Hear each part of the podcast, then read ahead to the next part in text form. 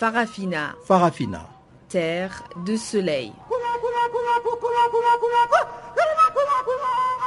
Farafina. Farafina. Un magazine d'infos africaine.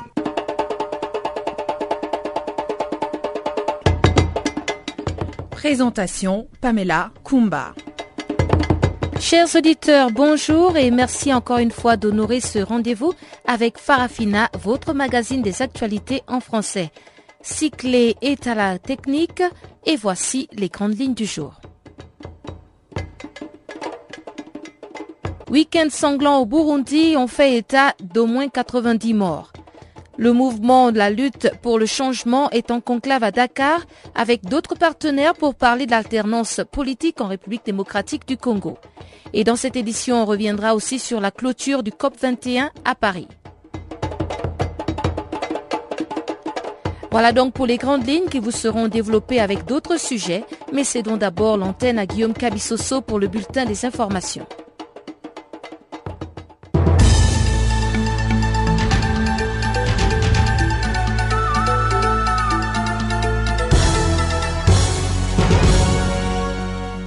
Bonjour à toutes, bonjour à tous. Les Centrafricains sont dans l'attente du résultat du référendum constitutionnel du dimanche. Un scrutin qui a été marqué par des heures violentes dans certains quartiers de Bangui, laissant derrière eux deux morts et des dizaines de blessés. Les heures ont démarré dans le quartier musulman du PK5 alors que les électeurs se rendaient aux urnes pour dire oui ou non au projet de constitution qui va ouvrir la voie à la fin de transition et aux élections présidentielles et législatives le 27 décembre prochain. Selon les témoins, les auteurs des attaques de ce dimanche sont des membres de l'ancienne milice Seleka, une des parties prenantes à la guerre civile centrafricaine, malgré la présence de la mission intégrée de la stabilisation de la Centrafrique, MINUSCA, déployée pour sécuriser les centres de vote. Les observateurs pointent un doigt accusateur sur les hommes du Front populaire pour la renaissance de Centrafrique que dirige Noureddin Adam. L'ex-groupe armé Seleka avait menacé de perturber les pour protester contre la mise à l'écart de la candidature de son leader pour la présidentielle du 27 décembre prochain, alors que la présidente de transition Catherine Samba Panza avait appelé les Centrafricains à voter massivement pour la nouvelle constitution. La tension est montée d'un cran entre Dakar et Kinshasa qui a accusé dimanche les autorités sénégalaises d'accueillir une réunion d'une quarantaine d'opposants et d'acteurs de la société civile destinée selon Kinshasa à déstabiliser les institutions de la République démocratique du Congo. À ce sujet, le ministre congolais de la communication qui est en même temps porte-parole du gouvernement, M. Lambert Mende, a déclaré que l'attitude des autorités sénégalaises à propos de ces forums de trois jours est tout simplement inacceptable et qu'elle dénote une forte dose d'irresponsabilité. Dans ce sens que la présence sur l'île de Gorée des militants des mouvements citoyens congolais Filimbi et lutte pour le changement Lucha pose problème parce que ces groupes sont en délicatesse avec la justice de la République démocratique du Congo. Au mois de mars dernier, la présentation publique du mouvement citoyen Filimbi s'était soldée par l'arrestation d'une trentaine de personnes à la fin d'une conférence de presse de représentants des mouvements sénégalais Yana Mar et burkinabé Ballet Citoyen qui avaient fait le déplacement dans la capitale de la République démocratique du Congo. Au Mali, un militaire a été blessé et deux autres portés disparus après l'attaque de leur poste par des hommes armés dimanche dans la ville de Nyono, située à 300 km de Bamako au centre du pays. Si l'attaque n'a pas été revendiquée, on sait toutefois que le mouvement pour la libération du Mali d'Amadoun Koufa a souvent menacé de s'en prendre à la localité. Mais selon une source officielle malienne, les assaillants sont des terroristes islamistes et l'attaque avait pour but de se ravitaillé en armes. Une attaque qui intervient quatre jours après la visite sur le terrain effectuée la semaine dernière par le président malien Ibrahim Boubacar Keïta dans la région de Ségou qui jouxte celle de Mopti qui a enregistré depuis le début de l'année plusieurs attaques comme celle contre un poste de sécurité à Djenné où un membre de la garde nationale a été tué et un autre blessé le 15 novembre dernier. Faisons un tour au Burundi où le département d'État a ordonné au personnel américain qui n'est pas indispensable ainsi qu'à leur famille de quitter le pays. Une décision prise quelques jours après l'attaque coordonnée des trois camps militaires à Bujumbura, la capitale et en région, ayant fait au total 87 morts selon le porte-parole de l'armée burundaise. Ces affrontements sont les plus sanglants depuis les coups d'État manqués du 13 mai dernier, conséquence de la candidature controversée du président Pierre Nkurunziza à un troisième mandat à la tête du pays. Depuis le début des troubles fin avril, des centaines de personnes ont été tuées et plus de 200 000 personnes ont quitté le pays selon l'ONU dont le Conseil de sécurité s'est réuni à huis clos vendredi réclamant de mettre fin au cycle de violence et de représailles. Enfin, parlons du Burkina Faso qui vient de débloquer environ 233 millions de francs CFA au profit des ayants droit du journaliste d'investigation Norbert Zongo et de ses trois compagnons d'infortune assassinés le 13 décembre 1998. Une décision qui intervient au lendemain de la célébration du 17e anniversaire de leur assassinat, marqué par la débaptisation de la route Sapou sur laquelle ils ont été tués et qui porte désormais le nom de Norbert Norbert Zongo. À en croire les services d'information du gouvernement burkinabé, le déblocage de cette somme est conforme à la décision rendue par la Cour africaine des droits de l'homme et de peuple dans la cause opposant les ayants droit de feu Norbert Zongo et quatre autres à l'État du Burkina Faso au titre de l'indemnisation des requérants dans ces dossiers dont était partie civile le mouvement burkinabé des droits de l'homme et de peuple. À travers ces importantes mesures, les autorités de la transition disent vouloir s'assurer que les dossiers suivent son cours et les magistrats font leur travail en toute indépendance. Norbert Zongo est mort calciné dans les véhicules qui les transportaient. Des traces de balles ont été retrouvées sur son corps. Il menait une enquête au sujet de la mort suspecte de David Ouidraogo, le chauffeur de François Compaoré, frère cadet de l'ex-président Blaise Compaoré.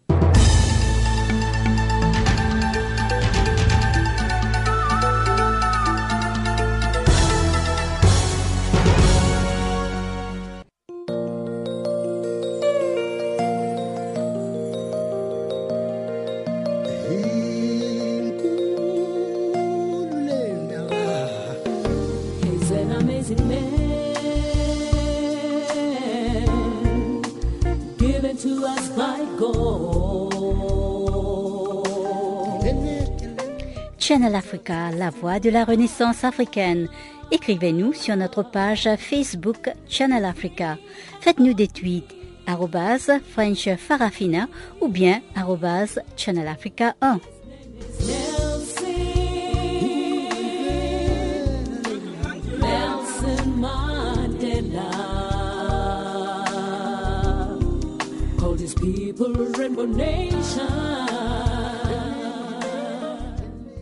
Bonjour à tous ceux qui viennent de prendre le train en marche. Je le disais dans les titres, le week-end passé a été sanglant à Bujumbura, la capitale burundaise. Près de 90 personnes ont été tuées vendredi pendant et après des attaques coordonnées contre trois camps militaires, selon un bilan provisoire de l'armée. Ce bain de sang intervient alors que le pays s'enfonce dans la crise depuis la réélection controversée du président Hutu, Pierre Kurunzinza. La communauté internationale continue à appeler au dialogue entre le pouvoir et l'opposition burundaise. Les États-Unis ont sommé leur personnel non indispensable de quitter le pays. C'est justement pour parer le plus rapidement au pire que le porte-parole d'Agaton Roissa en Belgique est sorti de son mutisme. Aimé Maguera affirme que seule la mise sur pied d'une force d'interposition et la tenue d'un vrai dialogue peut éviter à son pays le pire, avec en ligne de mire le respect des accords d'Arusha. Suivons donc Aimé Maguera au micro de Guillaume Cabissoso. Bon, je crois que cette situation était prévisible. Lorsque nous avons dénoncé, lorsqu'on a manifesté massivement dans les rideaux de la capitale pour euh, demander un respect de droit, un respect de la Constitution, un respect de la, des accords d'Arusha qui était prévisible. Moi, je crois que la réaction de la communauté internationale vient un peu tard, mais vaut plus tard que jamais. Et pour l'instant, je crois qu'il faut faire des, des, des, des, actions. Et la première action, c'est stabiliser, c'est essayer d'empêcher la, la dégradation de la situation. Donc, il faut penser immédiatement une force d'interposition pour euh, protéger les civils. Et, nous, de notre côté, nous condamnons fermement tous les acteurs de cette violence. De la manière dont vous parlez, c'est comme si vous ne faisiez pas partie du gouvernement, parce qu'on sait que le FNL est partie prenante au pouvoir, parce que le président Agathon Ouattara est premier vice-président à l'Assemblée nationale. Je crois qu'il faut être vraiment, il faut être clair. Donc nous, nous sommes pas du tout dans, euh, nous sommes, nous sommes pas vraiment du euh, de ce gouvernement dont vous parlez. Tout simplement, vous savez, donc nous avons manifesté, nous avons contesté les élections, mais la position dans laquelle nous sommes euh, était tout à fait claire. Hein. Nous sommes allés effectivement pour trois grandes raisons. La première raison, c'est comme le roi n'était pas, euh, n'avait plus en gros donc en partie reconnu par le pouvoir depuis 2010, il a été, donc il s'est présenté comme un indépendant. En tant qu'indépendant, c'est justement pendant la période électorale. Donc il fallait avoir un espace politique pour s'exprimer librement, pour s'exprimer d'une façon, euh, d'une façon claire, hein, puisque sans parti, sans euh, sans espace politique, il ne pouvait plus s'exprimer. Donc ça c'est la première raison. La deuxième raison, nous estimions que les qui, qui est euh, toujours pourchassés, qui continuent d'être, pourchassés, puisque nous sommes, je crois, les premières victimes de ce régime depuis 2005.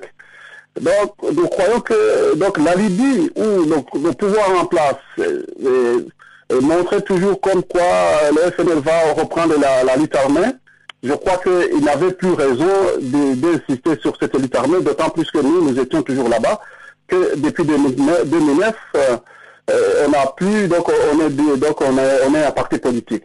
La troisième raison, c'était pour, pour, question du moins des gens qui auraient voté pour euh, le FNL pour donner un espace. Je crois que ce sont les trois, les trois premiers, les, trois premières raisons. Aujourd'hui, quand vous parlez que euh, M. Ouassa ou le FNL se trouve dans le gouvernement, est-ce que franchement, vous, euh, où se trouve donc le gouvernement du CNDD, il est composé par quel parti? Donc, je crois que dans le F, donc dans les, dans le membre du gouvernement, il n'y a pas les FNL. Lorsqu'on parle que ce sont des pro-Wassa, légalement, euh, les, juridiquement, on ne peut pas appeler les gens des pros. Donc, normalement, nous sommes allés là-bas pour forcer le pouvoir de négocier d'une façon inclusive. Non, sinon, ce qui se passe aujourd'hui, ce qui se passe sur le terrain, donc, le FNL n'est pas, donc le FNL de Rwasa, je dis bien de Rwasa, n'est pas, n'est pas responsable. Tout simplement, nous, nous proposons des solutions. Et la bonne solution, c'est s'asseoir autour d'une table. En attendant, euh, comme le, donc, le, médiateur ougandais ne se presse pas, alors nous disons qu'il faut que la communauté prenne les choses en main, envoie une force d'interposition pour stabiliser, pour protéger la population. Voilà, et puis Guillaume Kabissoso nous en parlait dans son bulletin des informations. Une rencontre de la Lucha, la lutte pour le changement, et plusieurs autres organisations de la société civile et quelques personnalités de l'opposition congolaise, abritées par Dakar, la capitale sénégalaise, causent beaucoup de remous à Kinshasa. La Lucha, qui a été accusée d'avoir organisé cette rencontre sur le respect de la Constitution et l'alternance au Congo démocratique, apporte son démenti par la voix de l'un de ses leaders, Ghislain Nous avons été réputés en tant que des activistes d'un mouvement citoyen. Parce qu'on a estimé que c'était important parce que nous avons toujours mené des actions sur euh, les élections et puis particulièrement l'alternance politique dans notre pays pour 2016. Et quand nous sommes arrivés à Dakar, euh, nous avons été accueillis comme tout le monde. Nous avons retrouvé là certains leaders politiques de l'opposition. Et nous avons aussi retrouvé notre mouvement citoyen civil qui était aussi représenté, aussi invité comme nous. Et nous avons peut-être, nous avons maintenant euh, parlé des sujets actuels de notre pays, notamment l'alternance politique, comment est-ce que nous pouvons parvenir à avoir des élections apaisées dans notre pays? Euh, aussi avoir euh, une mesure plus directe euh, un autre président après, après décembre 2016, parce que nous savons bien que notre constitution a dit au président Kabila qu'il doit finir son mandat à partir de 2016, décembre 2016. Et donc nous devons respecter la constitution parce que nous, nous sommes des gens qui sont respectueux de notre, de notre constitution, qui doivent respecter les lois. Et c'est comme ça que nous avons essayer de mener des débats, des ateliers avec d'autres membres, d'autres personnes qui ont presque la même vision comme nous. Et donc, c'est toujours ces échanges que nous sommes en train d'approfondir pendant tout ce temps mais aussi discuter de tous les problèmes de notre pays. La guerre, vous savez bien que dans notre pays, les gens ont longtemps souffert avec la guerre. C'est aussi une occasion pour euh, nous de réfléchir ensemble et de dire quel est le mécanisme que nous pouvons mettre en place pour euh, faire face à tous ces fléaux, à tous ces problèmes qui entraînent notre communauté. Et, donc, c'est fait ça ce qui s'est passé là. C'est ce qui est en train après. Et nous pensons que euh, en nous pouvons trouver des résolutions communes pour voir comment nous pouvons mener des actions communes.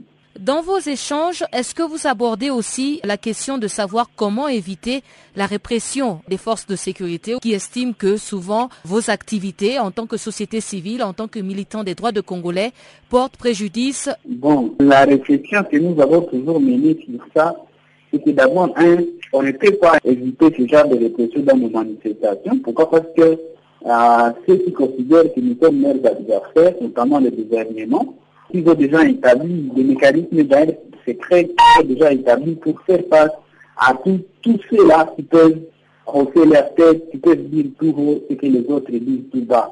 C'est notamment en part de l'alternance dans notre pays alors tu vas voir des gens qui vont commencer à dire que là, ça devient politique, vous, vous, voulez toucher les intérêts du système actuel, et donc ce que le système peut faire, c'est de voir comment euh, vous réprimer. Mais un autre aspect, c'est que nous avons adopté la non-violence.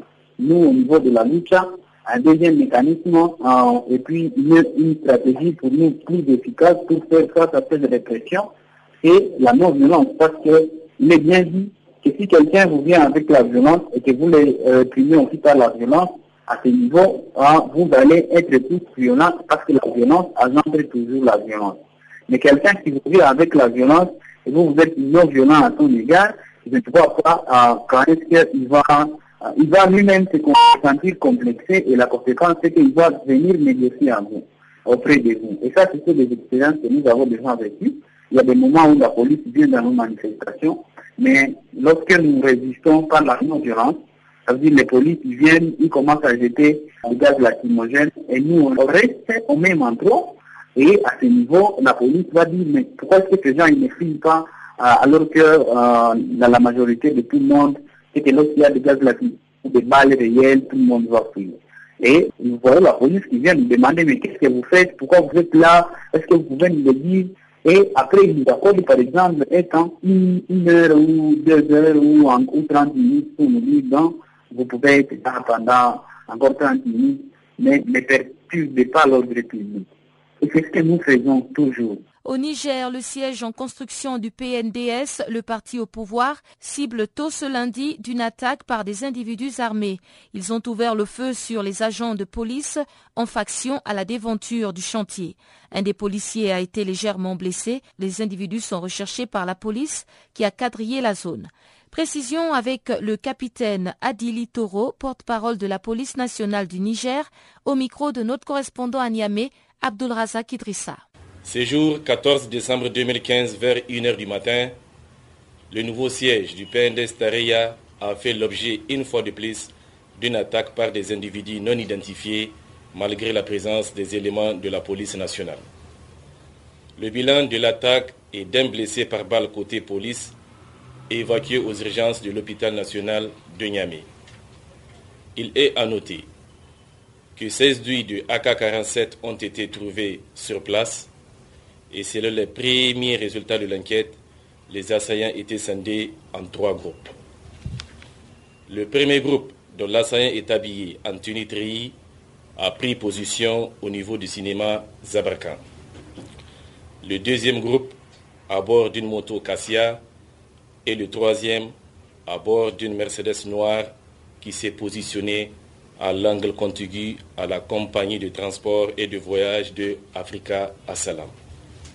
Les investigations sont toujours en cours pour identifier et neutraliser les assaillants. Africa, oh, oh, Africa, oh, Africa, Africa, Africa, Africa. Je m'appelle Salif Keita. Vous écoutez Channel Africa la voie de la renaissance africaine. En Afrique du Sud, le président Jacob Zuma a procédé dimanche à la nomination d'un autre ministre des Finances. Il n'est pas nouveau dans l'arène, c'est Pravin Gordam qui revient à un poste qu'il a occupé de 2009 à 2014, après le limogeage d'un Klankla Nene. Ce dernier a eu de répercussions désastreuses sur l'économie sud-africaine. C'était dimanche l'épilogue d'un court métrage qui a failli tourner au drame. Pour l'économie sud-africaine, et le président Jacob Zuma. En effet, quelques minutes après le limogeage du ministre des Finances Nklan Nene, mercredi dernier, lors d'un communiqué lu par le président lui-même, l'Orinde, la monnaie locale s'est effondrée. Les raisons de ce limogeage n'avaient pas encore été livrées et ce n'est qu'après plusieurs réactions de certains ministres dévoilant leur surprise, plusieurs autres acteurs de la société sud-africaine en choc que le président a annoncé que le respecté ministre des Finances est appelé à occuper d'autres fonctions stratégiques. Klankla Nene, premier noir africain à occuper le poste de ministre des Finances d'Afrique du Sud, avait été nommé en mai 2014 après la réélection de Jacob Zuma à la tête du pays.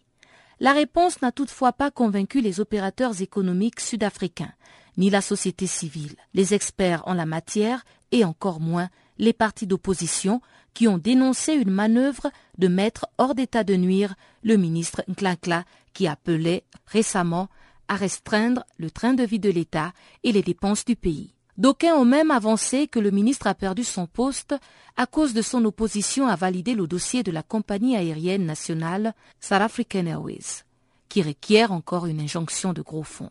En effet, l'opposition avait estimé que le ministre payait ses critiques envers le chef de l'État. La semaine dernière, il avait refusé la renégociation d'un contrat donc entre la compagnie aérienne parapublique South African Airways et Airbus, jugeant que la transaction n'était pas viable financièrement. Ce projet était porté par Doudou Mieni, la présidente du conseil d'administration de SEE, qui est une amie très proche du président Jacob Zuma. Toutes ces hypothèses ont fusé à travers les réseaux sociaux, les radios et télévisions du pays et l'Orinde, la monnaie sud-africaine, n'a pas résisté. La monnaie a dégringolé jusqu'à 15,89 contre le dollar américain. Mais le président a persisté en nommant David Van Rooyen. Quatre jours seulement après sa nomination au poste de ministre des Finances d'Afrique du Sud, les marchés ont continué leur chute libre, atteignant leur plus bas niveau, soit 1 dollar contre 16,05 rand et 1 euro contre 17,58 rand. Il faut ajouter que l'économie sud-africaine était déjà marquée par une croissance faible et un taux de chômage dépassant les 25% le rand a perdu 28% de sa valeur face au dollar depuis fin janvier et 24,5% face à l'euro. Le président sud-africain, mis en mal par cette décision, a dû limoger David Van Rooyen pour amener aux affaires David Gordon. Jacob Zuma a expliqué selon une communication de ses services de presse, je cite, J'ai reçu de nombreuses recommandations pour que je revoie ma décision. En tant que gouvernement démocratique, nous soulignons l'importance d'écouter le peuple et de répondre à ses vues. La semaine dernière, l'agence de notation Fitch avait dégradé d'un cran la note de l'Afrique du Sud à BBB-, un échelon seulement au-dessus des catégories spéculatives en raison notamment de la faible croissance économique.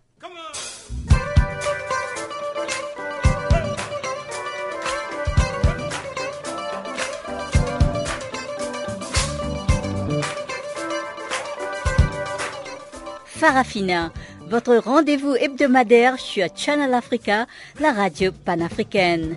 Farafina, votre programme des actualités en langue française sur Channel Africa.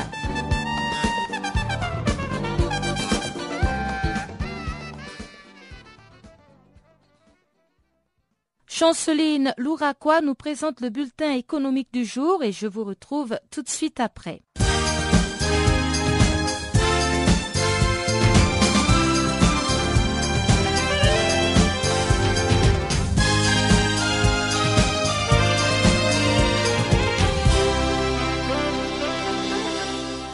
Bonjour amis auditeurs. Nous ouvrons ce bulletin économique avec le président sud-africain Jacob Zuma qui a renvoyé ce dimanche son ministre de Finances David Van Rooyen, quatre jours après sa nomination. Pravin Gordon, ancien ministre de Finances pendant cinq ans, vient d'être à nouveau nommé pour remplacer David Van Rooyen. David Van Rooyen était un parlementaire qui avait été désigné par le président Zuma le mercredi. D'après le président Zuma, de nombreuses recommandations ont été soumises pour qu'il renvoie sa décision. Il ajoute, je cite, En tant que gouvernement démocratique, nous soulignons l'importance d'écouter le peuple et de répondre à ses vues. Fin de citation. A été récemment révoqué sans aucune raison officielle, nommé en mai 2014, après la réélection de Jacob Zuma à la tête du pays. La Banque centrale de Zambie a augmenté les taux d'intérêt de 12,5% à 15,5% dans l'objectif de freiner l'inflation croissante. Depuis un certain temps, la population zambienne a constaté l'augmentation de prix des aliments dans les marchés. Les prix à la consommation ont presque doublé en octobre, passant de 7,7% à 14,3%, alors que la monnaie zambienne s'est fortement affaiblie. La valeur du kwacha zambien a diminué de moitié contre le dollar pendant l'année 2015, la baisse du cuivre ayant affecté le pays d'Afrique australe. Quant au prix du cuivre, ils ont atteint un niveau très bas en août dernier. De puneries d'électricité ont également été déclenchées par le faible niveau de l'eau du lac Kariba, où les centrales hydroélectriques fournissent une grande partie de l'électricité du pays. Le Mali et le Sénégal résilient la concession de Transrail sur la ligne Dakar-Bamako. C'est une annonce faite par le secrétaire d'État sénégalais au réseau ferroviaire Abdou Ndene Sall. Cette concession avait été accordée en 2003 à Transrail qui est en grande difficulté depuis de nombreuses années. Les États sénégalais et maliens ainsi que le groupe Advin s'est renvoyé la responsabilité depuis plusieurs années. Depuis 2006, 51% de Transrail détenu par le groupe Advent. La résiliation a été actée le 7 décembre au cours d'une réunion conjointe réunissant plusieurs ministres sénégalais et maliens. La méthode prévue contractuellement suppose le versement d'une indemnité dont le montant n'a pas été communiqué et une demande est faite à la Banque mondiale pour son assistance financière. La fabrication du charbon avec des épluchures de bananes et de feuilles de maïs a du mal à avoir le bout du tunnel à Douala, la capitale économique du Cameroun. Au moins 500 kg de charbon, c'est la quantité de production par jour qu'il faudrait augmenter selon Muller, une commerçante de Douala mais tout est à l'abandon depuis trois semaines, faute d'argent. Elle ajoute, si on avait trouvé 200 000 francs CFA, ça pouvait réparer tout cela, ou même 300 000 francs CFA et on rembourserait en décembre. Les gouvernements camerounais est appelé à s'investir beaucoup d'argent pour faire tourner la jeune de fabrication de charbon vert. Le rythme de croissance du Cameroun devrait se maintenir en 2015 et 2016 avec des projections respectives de 5,4% et 5,5% sous l'impulsion d'une politique de diversification de l'économie à travers le développement de chaînes des valeurs agricoles du secteur de la construction et de l'offre d'énergie. La Tanzanie économise près de 1 850 000 dollars avec l'annulation de célébrations annuelles. Le président John Magufuli a participé récemment avec des milliers de Tanzaniens à une opération de nettoyage public à Dar es Salaam. Cette initiative a été perçue comme le symbole de la promesse du chef de l'État en vue de lutter contre la corruption. L'économie tanzanienne a continué d'afficher de solides performances, enregistrant une croissance de 7,3% en 2013, en hausse par rapport aux 6,9% de 2012 sous l'impulsion des secteurs de technologie, de l'information et des communications, de la construction, des activités manufacturières et d'autres services.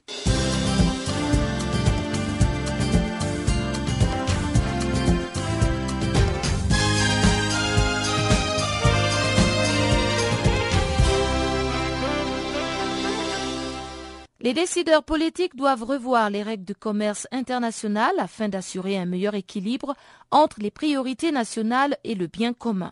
C'est l'une des recommandations de la FAO dans son dernier rapport sur la sécurité alimentaire.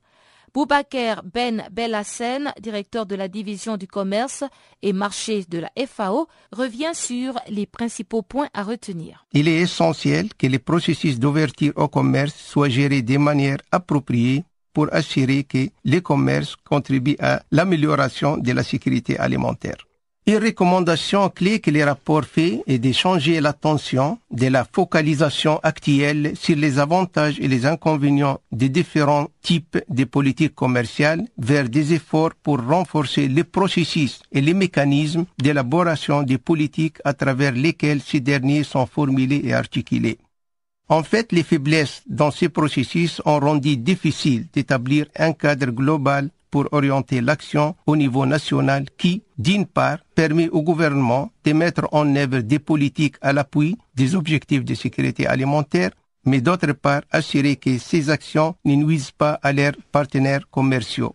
Les faiblesses ont également affecté la capacité des pays à formuler des politiques et des stratégies commerciales cohérentes pour améliorer la sécurité alimentaire. Créer des synergies entre le développement agricole et les processus d'élaboration des politiques liées au commerce est essentiel pour améliorer la cohérence des politiques nécessaires pour assurer que le commerce fonctionne pour la sécurité alimentaire. Est-il si important que les gouvernements suivent ces recommandations? Pour améliorer les débats sur ce sujet, il est essentiel qu'il y ait une plus grande reconnaissance sur le fait que les objectifs des politiques commerciales diffèrent d'un pays à l'autre et qu'ils changent au fil des temps que les pays se développent. Une fois on a cela, les gouvernements peuvent prendre des positions plus éclairées sur les stratégies commerciales et les interventions politiques les plus appropriées. Ceci est essentiel vu que le commerce est de plus en plus reconnu comme un catalyseur du développement durable, comme en témoigne la conception des objectifs de développement durable. Pour que le commerce fonctionne en faveur de la sécurité alimentaire, un défi majeur est d'équilibrer la différenciation nécessaire entre les pays avec le concept de nuire aux pays tiers qui est au cœur du système commercial multilatéral.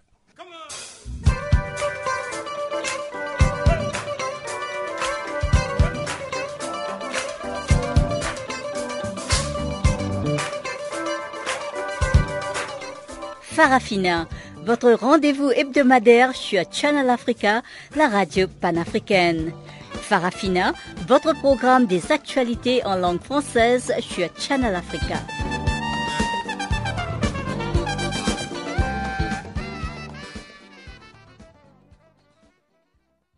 Dossier environnement à présent avec la clôture de la COP, la conférence de l'ONU sur le changement climatique. Cette 21e édition, qui se tenait à Paris, la capitale française, a pris fin sur une note de satisfaction générale après deux semaines de travaux. Nos confrères de la Radio des Nations Unies nous ont compilé ce résumé.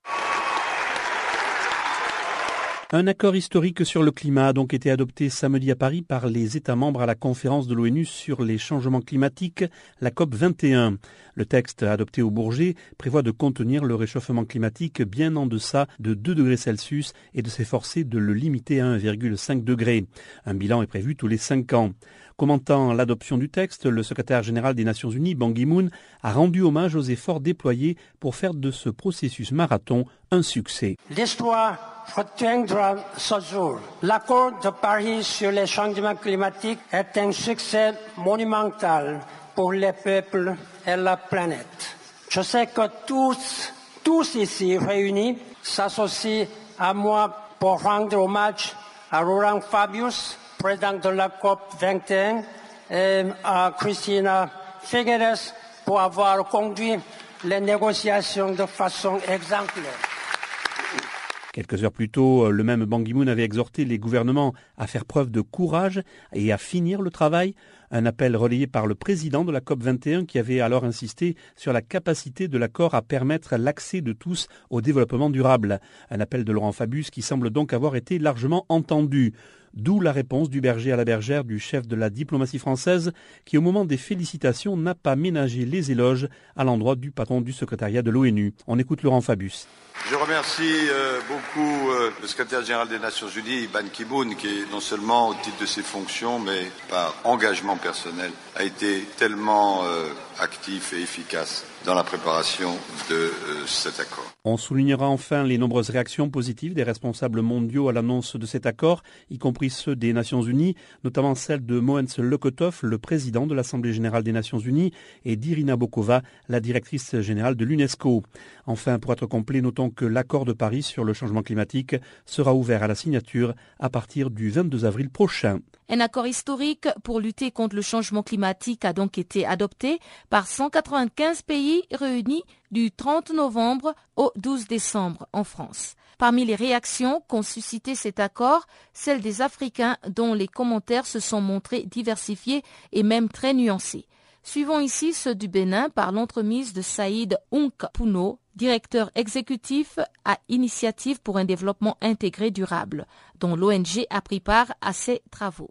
Euh, vous savez, l'accord de Paris devrait constituer euh, en réalité un tournant décisif euh, dans la lutte contre le changement climatique et apporter en fait un certain nombre de réponses concrètes, surtout pour les communautés les plus affectées. Donc, de façon générale, le 12, nous avons été un peu satisfaits parce que des pas ont été faits, notamment l'un des premiers objectifs pour nous, société civile, qui militons euh, euh, sur la question, c'était de ne pas dépasser la barre des 1,5 degrés, tel que euh, fixé par le GIEC. Donc ça, ça a été un point essentiel. là où nous n'avons pas été tellement satisfaits, c'est par rapport justement aux questions de transition verte. On aurait aimé vraiment que d'ici 2050, euh, on est un monde avec euh, zéro énergie fossile, 100% d'énergie renouvelable. Bon, c'est vrai que des pas ont été posés à Paris et nous espérons donc poursuivre euh, ces pas-là à, à, Marrakech. Et également pour ce qui concerne les questions de financement et autres, je crois que on, peut se réjouir un peu, mais le, plus important aujourd'hui, c'est que les engagements pris par les pays puisse être respecté. C'est ça le plus important euh, par rapport à ce qui s'est passé à, Paris. Mais je dois dire, euh, pour simplifier, en fait, que les uns et les autres, la mobilisation qu'il y a eu depuis janvier euh, a payé. C'est vrai, au démarrage de la conférence, on avait eu quelques craintes, puisque, comme vous le savez, pour ceux qui ont suivi, il y a eu plusieurs questions qui ont évolué, évolué. Et les trois derniers jours, nous avons eu affaire quand même à un texte aujourd'hui qui a euh, eu l'agrément de 195 pays présents, et nous pouvons vraiment nous frotter la main. Comme quoi, le réchauffement climatique aujourd'hui concerne tout le monde.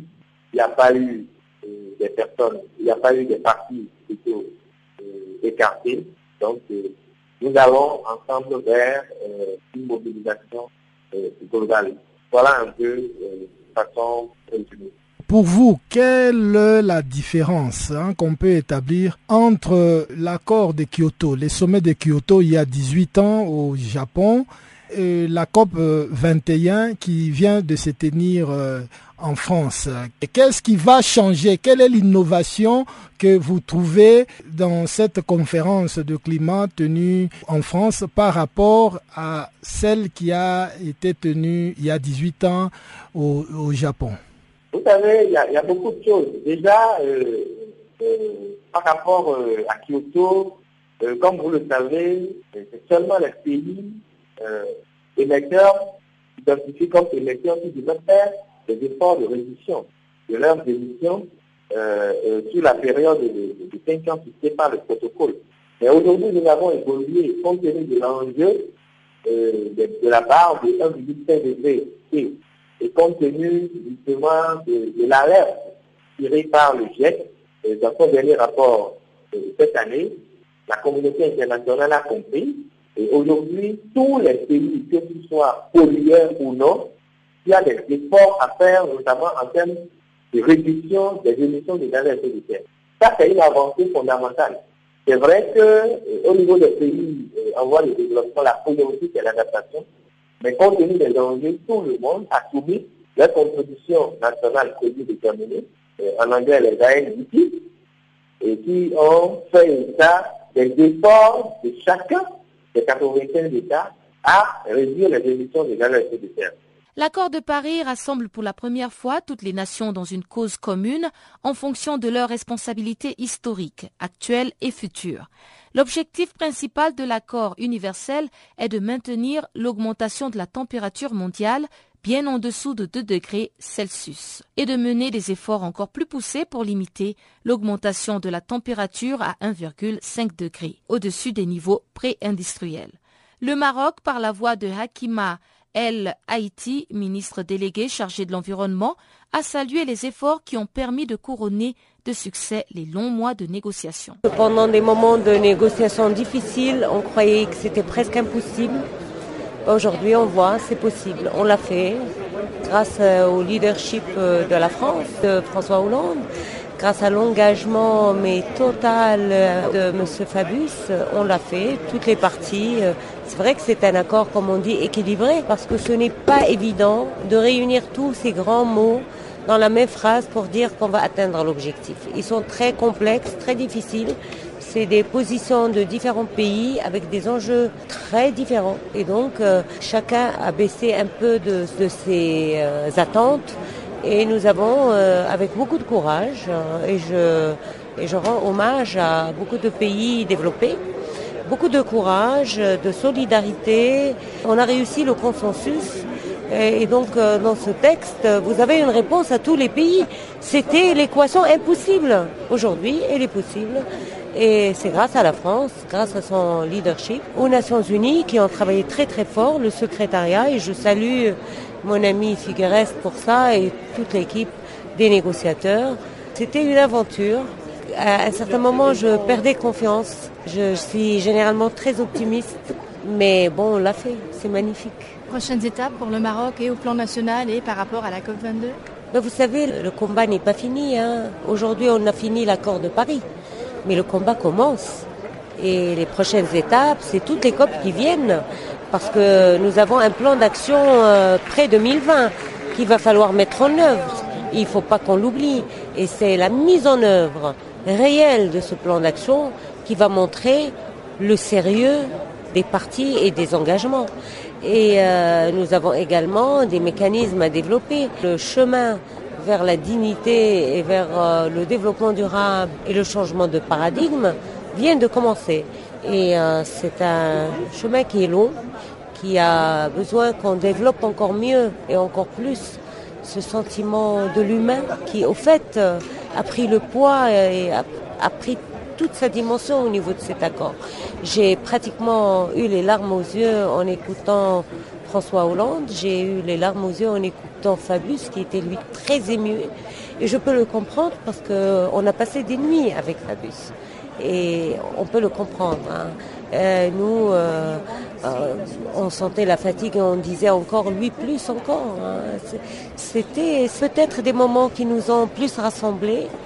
Et, pour la première fois, moi, je ressens dans une négociation un, un sentiment très profond d'humanité, de volonté de transcender les intérêts. Avec toutes les pressions politiques qu'il y avait, c'était magnifique, c'était quelque chose à vivre. La dernière nuit a été difficile parce que euh, on sentait pratiquement que ça allait exploser. Et puis tout à coup, euh, grâce au leadership de Fabius, on a pu aller plus loin et je le salue. Pour le chef de la délégation ivoirienne de la COP 21, il y a eu une prise de conscience générale des partis à la Convention. Rémi Alaquadio, ministre de l'Environnement de Côte d'Ivoire, estime que les participants ont compris la nécessité de ne pas hypothéquer l'avenir des générations futures. C'était un très grand moment, un très grand moment parce que euh, nous nous rendons bien tous compte que nous sommes dans une situation qui commençait à devenir dangereuse et qui pourrait compromettre l'avenir des générations présentes même et même des générations futures. Et je crois que ce que l'on a pu remarquer à cette COP, c'est la prise de conscience générale. On était là à l'ouverture et tous les chefs d'État sont allés dans le même sens. Il est urgent d'agir, il est temps d'agir. On a même parlé de l'avenir de la planète, l'avenir de la vie. Il y a eu quand même des mots forts qui sont sortis et déjà cette prise de conscience en soi est une victoire. Vous savez, madame, il n'y a pas longtemps que l'on parlait des écolos, je dis sans guillemets, avec condescendance. Mais on se rend compte que ces personnes-là qui s'étaient alarmées, n'étaient pas alarmées pour rien. Et qu'aujourd'hui, pour paraphraser le président Chirac, notre maison commune brûle. Nous regardions ailleurs par le passé, et là, on se rend compte que tout le monde est d'accord pour dire que la maison brûle. Eh bien, il faut qu'on fasse quelque chose. Déjà, en soi, c'est une victoire.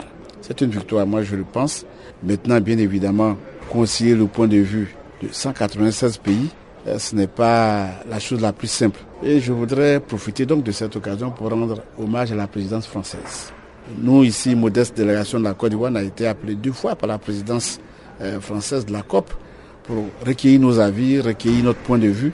On a donné aussi les moyens aux différents groupes de se concerter. Nous sommes là dans le modeste temps de la Côte d'Ivoire, mais on est à l'aise. Et je crois donc que tous les moyens ont été mis en œuvre pour que nous puissions réussir cette COP. Alors, le président de la COP, Laurent Fabius, a, affirmé dans son discours qu'il s'agissait d'un accord euh, équilibré et ambitieux qui reflétait euh, les intérêts des différentes parties. Mhm. Êtes-vous d'accord? Oui, je suis parfaitement d'accord. Dès la fin de la réunion, je me suis donc fait envoyer par mail le discours du président Fabius. Je l'ai regardé parce que en entendant même qu'on ait le texte, je pense que le résumé qu'en a fait le président de la COP est forcément objectif puisque c'est lui qui a conduit les travaux pour qu'on aboutisse à ce texte-là. Et lorsque vous regardez un texte, ne serait-ce qu'en diagonale, il y a des mots-clés qu'il faut voir pour voir si ce texte-là parle de ce que vous souhaitez. De ce...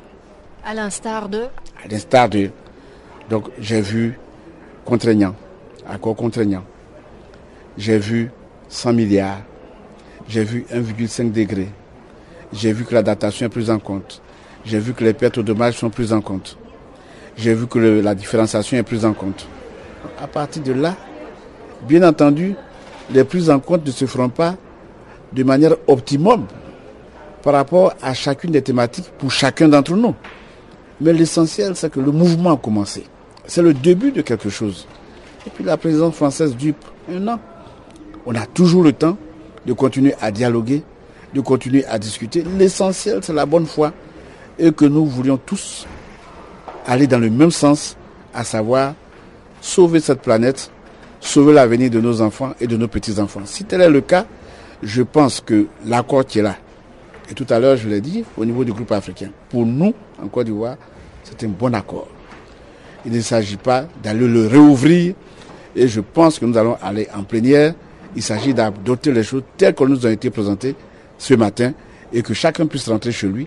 Il sera toujours temps de travailler parce que ne serait-ce que la mise en œuvre de cet accord nous demandera beaucoup de travail. Il faut d'abord qu'on commence par ça, sans compter que cet accord sera révisé tous les cinq ans. Il y aura une revue périodique. Bon, je pense quand même que l'effort a été fait et que, en plus, il a été reconnu que les pays en développement devraient recevoir donc des aides qui soient conséquentes pour leur permettre de financer leur adaptation et l'atténuation. Je pense qu'à ce niveau-là, à notre avis, en tout cas, c'est un bon accord, c'est un bon début. Donc il y a du boulot, euh, l'accord adopté, il y a du boulot pour la Côte d'Ivoire. Ah oui, il y a énormément de boulot. D'abord, lorsque nous allons rentrer, il faut faire une restitution, que ce soit au niveau du gouvernement, mais au niveau du public.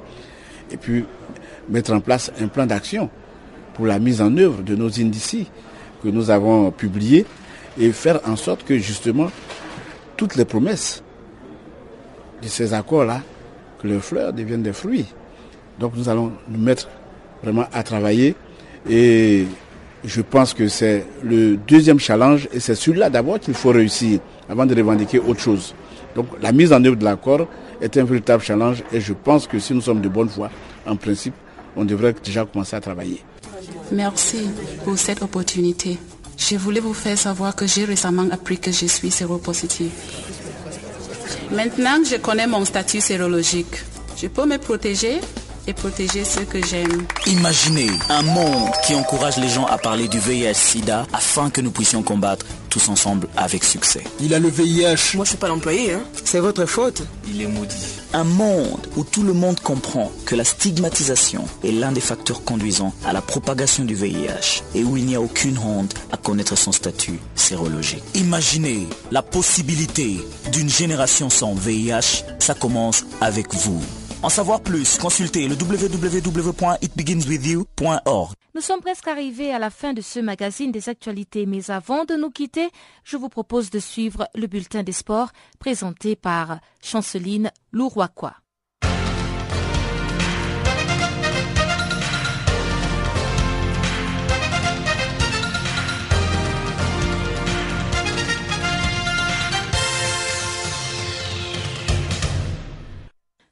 Bonjour amis de Channel Africa. Ce bulletin de sport s'ouvre avec la FIFA qui vient de fixer un ultimatum à la Sierra Leone. D'ici mercredi 16 décembre, le gouvernement de ces pays doit maintenir la dissolution de la fédération sierra-léonaise. Pour FIFA, les interférences du gouvernement sierra-léonais dans les affaires internes de la Fédération nationale de football du pays doivent être dénoncées. Le secrétaire général Marcus Katner de l'équipe envisage de tenir une réunion d'urgence avec la Sierra Leone. Il ajoute que si la Fédération sierra-léonaise de football est exclue de la FIFA, aucune équipe du pays ne pourra participer à une compétition internationale.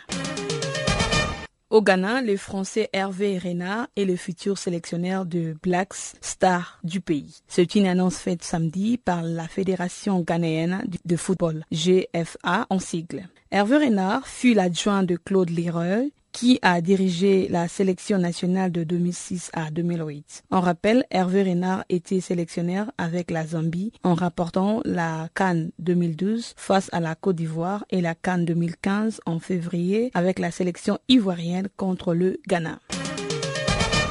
À 48 heures du tirage au sort de l'Euro 2016 prévu en France, la Fédération française de football a annoncé que Karim Benzema ne participera pas à l'Euro 2016. C'est une mise en cause dans une affaire de SECAP dont Mathieu Valbuena est victime. Alors que les internationaux sont rassemblés à Clairefontaine, Karim Benzema appelle son ami d'enfance qui lui a demandé de jouer l'intermédiaire auprès de Mathieu Valbuena au cœur de négociations de la SECTAP tournée par l'ancien joueur de l'Olympique marseillais et subtilisé par trois escrocs tenant de la faire chanter en utilisant la star du Real Madrid comme intermédiaire. Cette conversation remonte au 6 octobre passé et le président de la fédération Noël Le Gretz, au cours d'une conférence de presse tenue à Paris, a déclaré que si la situation n'évolue pas, Karim Benzema ne sera pas sélectionnable au mois de mars, de juin et juillet. Aller en Russie est l'un des objectifs principaux, a affirmé ce matin Florent Ibenge, le sélectionneur des léopards en République démocratique du Congo. Il ajoute en disant vouloir beaucoup plus se qualifier pour la Cannes 2017. Florent Ibenge a déclaré, je cite, On a fini troisième de la Coupe d'Afrique des Nations Unies et nous allons disputer le dernier tour qualificatif pour la Coupe du Monde. Le sélectionneur a toutefois précisé que le résultat de l'organisation de la sélection sont de facteurs à ne pas négliger dans ses objectifs.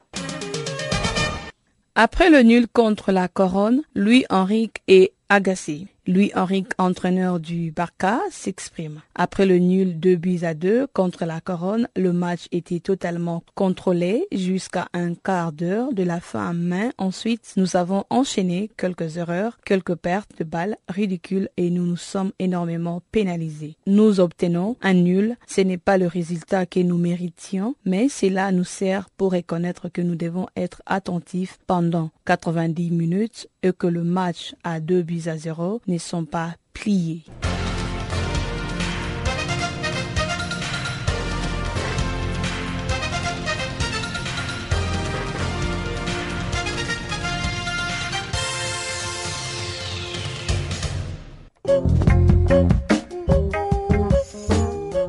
Chers auditeurs, ainsi s'achève cette première édition de Farafina de la semaine. Encore une fois, merci de nous avoir été fidèles. Restez connectés avec nous sur notre site internet www channelafrica.co.za. Faites-nous des tweets @frenchfarafina ou channelafrica1. Vous pouvez aussi nous laisser des messages, des commentaires sur notre page Facebook Channel Africa. Bonne fin de soirée chez vous et on se retrouve demain pour un autre rendez-vous des actualités en français.